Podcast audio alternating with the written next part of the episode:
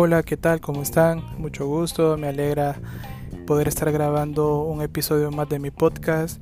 Pues hoy es 28 de abril del año 2020. Eh, les saluda Kike, estoy en San Salvador, República del Salvador, Centroamérica. Y ya tenía algunos días de no grabar un podcast, pero aquí estamos tratando de crear contenido que pueda ser de interés no solo para mí, sino también para ustedes. Así que este eh, antes de, empezar con, dos temas que quiero tocar de bastante importancia para, en este caso para mí, pero quiero compartir con ustedes.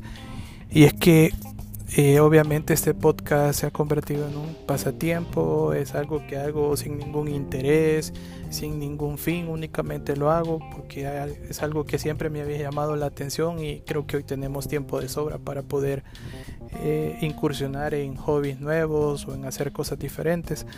Eh, y también una cosa importante es de que eh, los temas que quiero compartir hoy con ustedes es, son, son cosas que realmente me han causado bastante impacto e incluso he estado orando por, por las personas que están sometidas a esta situación y este no lo hago con ningún afán político, religioso, económico únicamente estoy tratando de expresar quizás lo que muchos piensan o lo que muchos sienten eh, de esta situación que estamos pasando, ya que seamos realistas, yo creo que no todos estamos pasando de la misma manera lo que es la cuarentena. Eh, es decir, que todos estamos en circunstancias quizás aparentemente parecidas, pero cada uno en su interior está tratando de enfrentar o afrontar esta situación eh, de una manera totalmente distinta, ya que muchas veces influye la calidad de vida que tengamos, si tenemos una familia saludable y no pasamos peleando a cada rato, como que somos perros y gatos, también influye mucho la capacidad económica, ya que eh, pues sí, probablemente algunos tienen bastante comida en la refri, otros tengan poquita, otros no tengamos, o sea, no sé cómo está la refri de cada uno de ustedes. Así que este hoy eh, el primer tema que quiero que quiero compartir con ustedes es un tema que ha causado bastante polémica y es eh, en relación a, los varados. Eh, en, en, Twitter hay un hashtag que dice varados. Es una iniciativa de personas que se han quedado en otros países que andaban fuera del Salvador, ya sea por razones de trabajo, turismo o por X razón. Entonces eh, he estado dándole seguimiento a la situación de las personas que están varadas eh, fuera del país eh, porque por cuestiones de trabajo pues este alguien me pidió asesoría al respecto de que cómo podía él este acelerar pues obviamente su regreso al Salvador entonces, obviamente eso hizo que, que yo me pusiera a leer un poco cuál era la situación.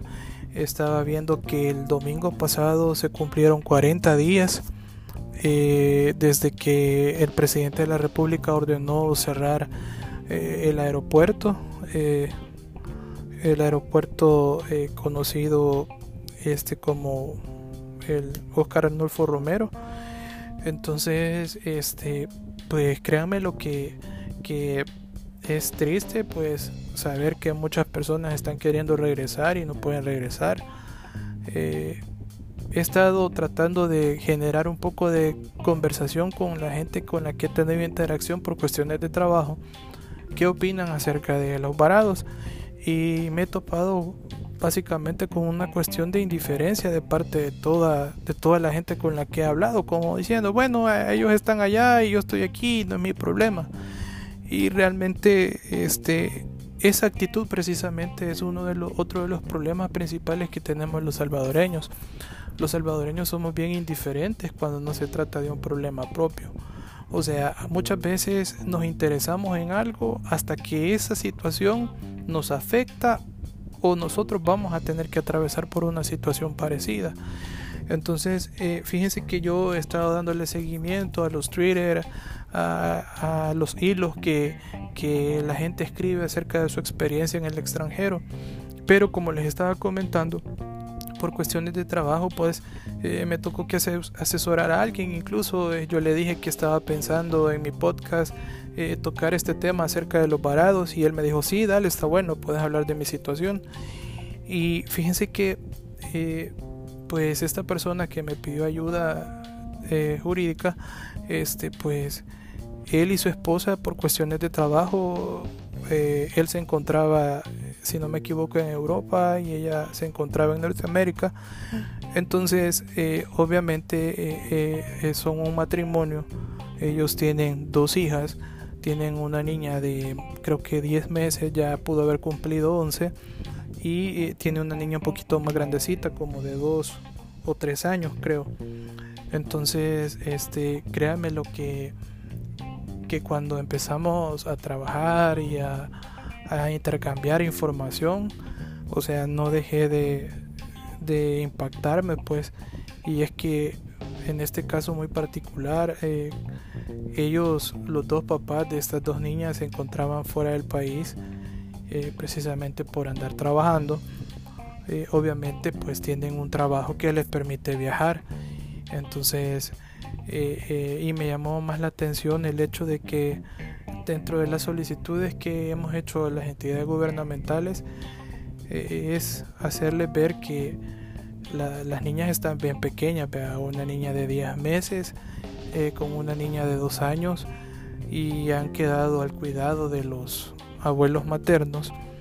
Y lo más curioso es que los abuelos maternos pues obviamente son personas que, son susceptibles a, ponerse graves en el caso de que esta enfermedad eh, les, les dé o se infecten, por decirlo así. Entonces eh, me pongo a pensar en todos esos compatriotas pues que se encuentran fuera del país y muchos de ellos ahí en el Twitter ustedes en el hashtag eh, varados ustedes van a poder leer las experiencias pues es bien bien complejo porque este, mi cliente me estaba comentando de que él se quería contactar con la embajada y de la embajada nunca le contestaban. Este, pues en prácticamente un mes se comunicaron dos veces con ellos. Eh, para los que han tenido la oportunidad de viajar, pues ustedes saben que eh, mantenerse en un país extranjero pues es sumamente caro entonces ustedes saben lo que cuesta la comida, el agua, eh, por pagar una habitación. Entonces, eh, pues en este caso muy particular, pues eh, debido a esta situación que se salió de las manos de todos, pues hay una niña de 10 meses y otra niña de 2 años, pues que tienen prácticamente más de 40 días de no estar con sus papás. Este, realmente muchos varados lo que quieren es poder regresar al país, pero no pasar de manera directa. Casi todos son de la idea, o mejor dicho, todos están conscientes que tienen que venir a El Salvador, tienen que cumplir eh, eh, la cuarentena y después obviamente este, regresar con sus familias. Y me da un poco de tristeza y a la vez un poco de cólera por la indiferencia que ha mostrado eh, el órgano ejecutivo, es decir, a través del presidente, las personas que en teoría tienen que ver este tema han sido bastante eh, negligentes o displicentes al respecto. Eh, por otro caso, por otro lado, la asamblea, pues obviamente ha estado tratando de ocupar esto para sacar un poco de pecho político. No creo que tengan la firme intención y convicción de estar preocupados por los casi 4.500 salvadoreños que están varados en diferentes partes del mundo. Entonces es triste que, que, estemos politizando eh, un problema real eh, en el que no sabemos si algunos compatriotas tienen para comer, tienen donde dormir. Este, entonces es bien, es bien, es bien eh, complicado pues que en este país todo tiene que pasar por el ojo político y todo tiene que ser manejado según le convenga a, quien esté tocando este tema. Así que este también eh, alguien me escribió y me comentó eh, el caso de su hermana que había viajado a España específicamente porque había aplicado a una beca. Entonces, este cuando eh, ella llegó como una o dos, una semana antes eh, de que, que empezara todo, todo lo peor en España. En España cancelaron todo y le dijeron, bueno, vea cómo hacen. Entonces eh, es bien, bien triste pues porque esta persona llevaba un presupuesto para, para mantenerse a lo mucho un mes porque obviamente la universidad donde iba a sacar su maestría le iba a proveer de eso, también le iban a conseguir un permiso de trabajo, pues obviamente para que ella terminara de, complementar lo que era los gastos de mantenimiento de su beca. Entonces, imagínese, pues eh, alguien me escribió y me dijo, mira, fíjate que mi hermana está allá, este, pues en la embajada le han dicho que no le pueden ayudar en nada, o sea, ya se le está acabando el dinero, no tiene comida, este, si compra comida se queda sin lugar donde, donde dormir. Entonces, yo creo que hay muchos salvadoreños que están en circunstancias como esas. Y pues otros países, pues una de las primeras decisiones que tomaron no fue este, mejorar sus sistemas de salud o controles sanitarios, sino que también fue el hecho de que se preocuparon por, por todos sus ciudadanos que estaban en otras partes del mundo y los mandaron a traer para que por lo menos estuvieran pasando cuarentena domiciliar o en algún lugar de contención para poder descartar que traían el virus.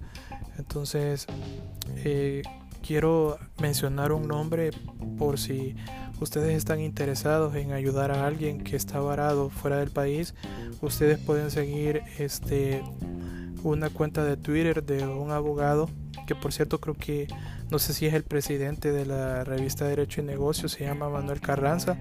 Eh, yo a él no lo conozco, o sea, ni me está pagando por, por hacer este podcast, pero, pero si usted está interesado en ayudar a alguien o si usted tiene algún familiar que todavía no encuentra eh, un canal oficial para poder saber cómo tienen que regresar, pues obviamente eh, pueden buscar en Twitter y, y mandarle un mensaje directo a, Manuel Carranza. Yo he visto que mucha gente pues le está describiendo, yo creo que él es el que está como liderando este movimiento en el extranjero pues para tratar de ayudar a las personas que están varadas así que este un saludo para, para todos nuestros compatriotas y Espero que se encuentren bien, que vamos a estar orando por ustedes.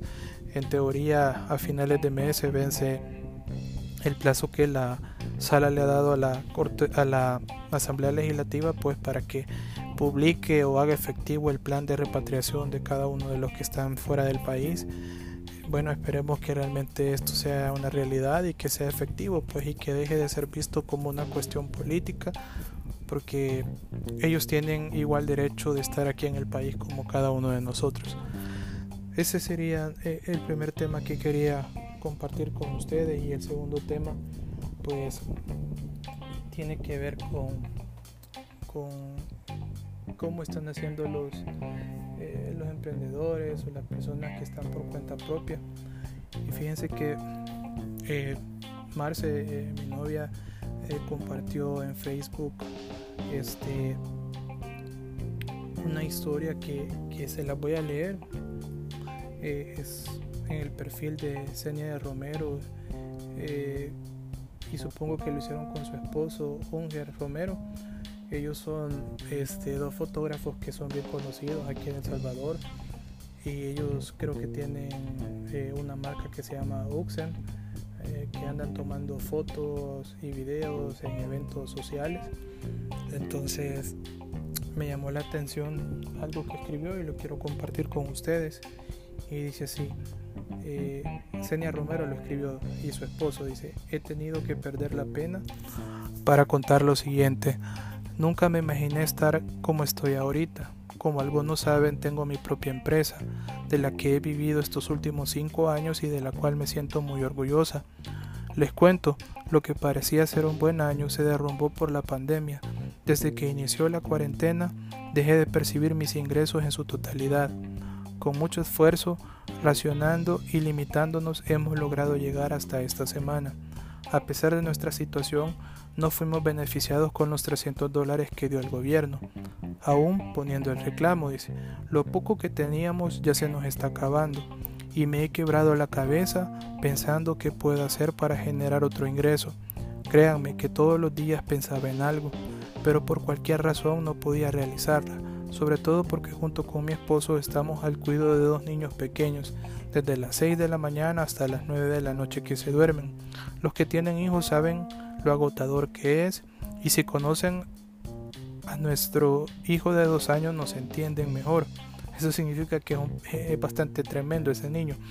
Eh, apenas tenemos un par de horas para descansar. Como casi nada se adapta a nuestra rutina, decidí empezar este proyecto, en la que llevo una semana durmiéndome a las 3 de la mañana para aprender a trabajar la porcelana fría. Y después de practicar y practicar, finalmente logré la calidad que quería para poder vender eh, estos lindos imanes y aunque sé que no es algo que se necesite en estos momentos, puedo alegrar a alguien regalándole ese detalle o poniéndole o poniéndolo en tu refri. De esta manera nos estarás, de esta manera nos estarás ayudando a nosotros a comprar lo que más necesitamos ahorita.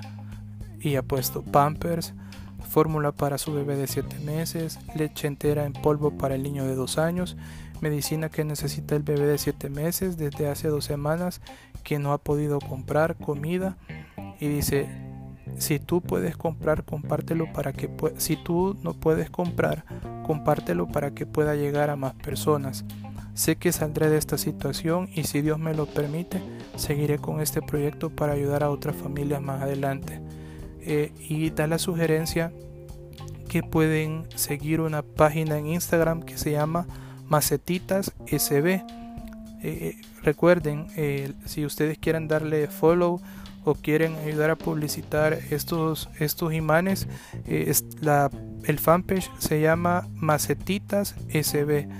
Así que créanme lo que cuando, cuando lo empecé a leer, o sea, me identifiqué mucho con ella, porque, o sea, vemos muchas personas en este país que creemos que trabajar por cuenta propia o ser profesionales independientes pues es la única salida para progresar. Tenemos la ambición de salir adelante y la ambición es algo natural que todos tenemos. Tenemos hambre por irnos superando, por comprar, ir comprando nuestras cosas y viviendo de una mejor manera o darles una mejor calidad de vida a nuestros hijos.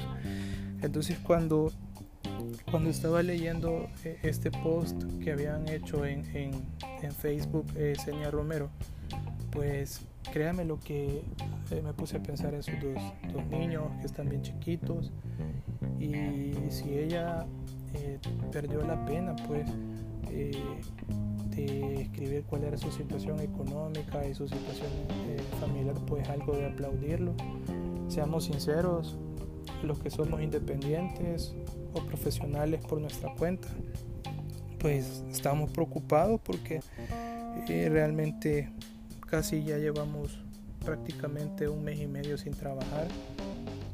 Gracias a Dios, pues en mi caso muy particular, el día de ayer, el día de ayer fui a una audiencia y gracias a Dios me fue bien. prácticamente tuve que estar casi todo el día eh, en audiencia eh, entramos a la audiencia a las once y media y hemos salido tipo 3, 3 y media de la audiencia. Y eh, pasar mi hora de almuerzo el día de ayer, créanme que sí valió la pena, pues, porque yo me ponía a pensar cuando estaba en la sala de audiencias y yo decía, bueno, le daba gracias a Dios porque me había permitido pues poder tener eh, ese, ese cliente, poder ir a esa audiencia, y créanme lo que estuve platicando con, con otros dos abogados mayores que yo y yo creo que todos teníamos la preocupación de no trabajar Eh, yo la última vez que había ido a una audiencia fue el 12 de marzo con, con una amiga que se llama Beatriz Meléndez. Fuimos a una audiencia al Tribunal Quinto de Sentencia. Entonces eh, pues había pasado un mes bastante complicado y ¿qué les parece si todos nos empezamos a ayudar?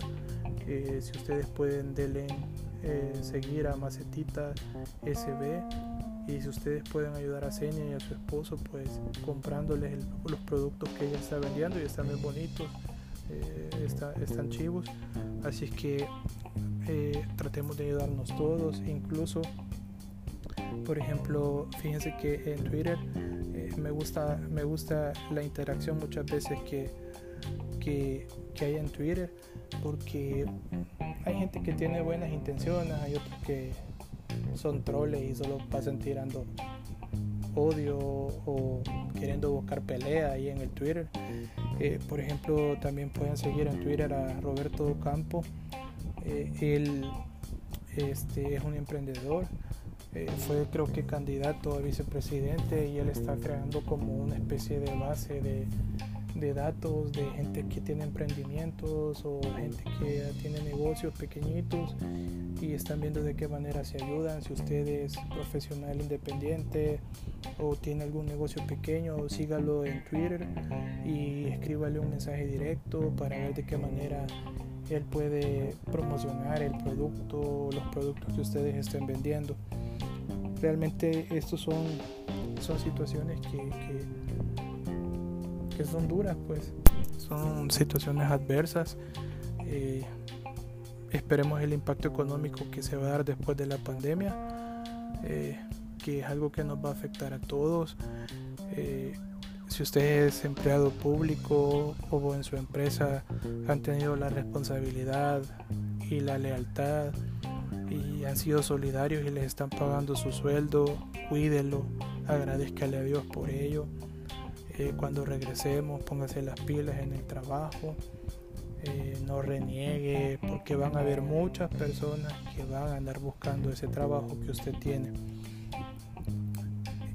Y eh, también aprovechando como siempre, pues quiero, quiero este, compartir eh, o recomendar un par de discos. Hoy no vamos a hablar de cine ni de series, pues porque quería tocar un poco de, manera un poco más amplia esos dos temas que a mi juicio en este momento son más importantes que, que una serie o una película, pero eh, si algún varado este, eh, ha escuchado el podcast pues y quiere pasar de mejor manera su día pues en cualquier lugar en donde se encuentre les voy a recomendar dos discos. El primero que les quiero recomendar es Depeche Mode es este grupo pues eh, ya es un grupo viejito son como los abuelitos de la música moderna electrónica.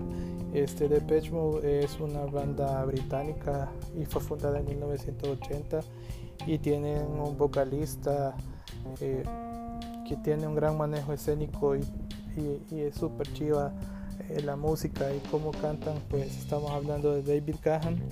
Eh, el disco que les quiero recomendar, bueno, Depeche Mode casi todos los discos son chivos, pero este hay un concierto de ellos que, sea, que se llama 101. Eh, eh, si no me equivoco, eh, este, este, disco, este concierto fue grabado en la ciudad de Pasadena, California. Y este, el disco fue este, titulado 101. Así que es un disco doble. Si les gusta Patch Mode, pues les recomiendo este disco para muchos eh, es uno de los quizás 10 mejores conciertos que han existido en toda la historia de la música. Así que ahí está, le recomiendo el concierto 101 de Depeche Mode.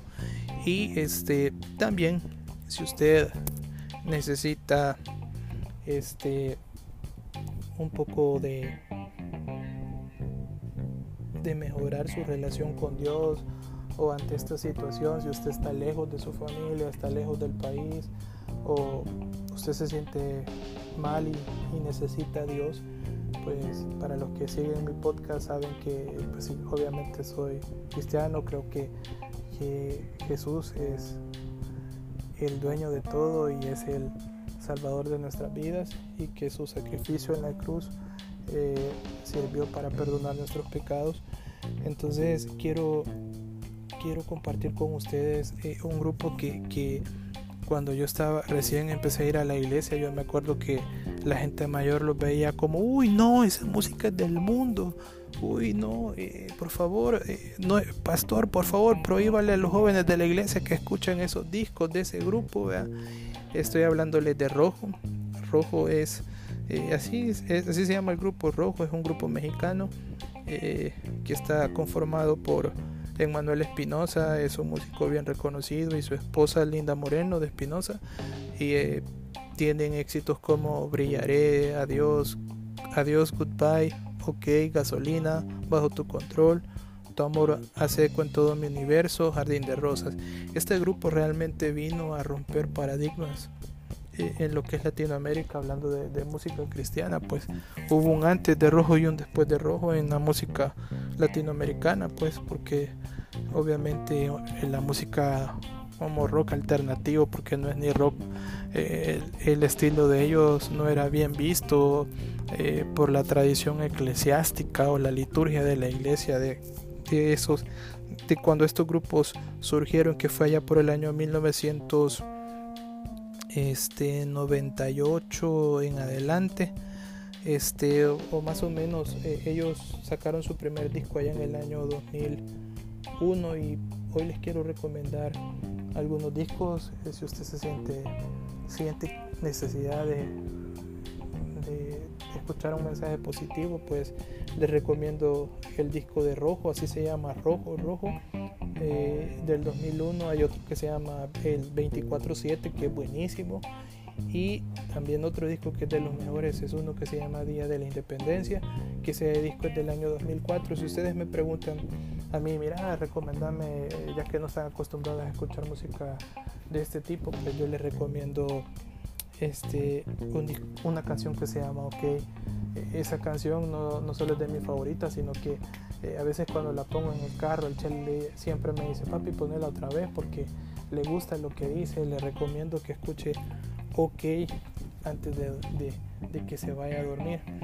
Y para terminar, quiero compartir con ustedes eh, una lectura y es eh, un salmo, el Salmo 55, versículo 22, eh, y dice de la siguiente manera, encomienda al Señor tus afanes, y Él te sostendrá, no permitirá que el justo caiga y quede abatido para siempre. Se lo voy a repetir Encomienda al Señor tus afanes, y Él te sostendrá.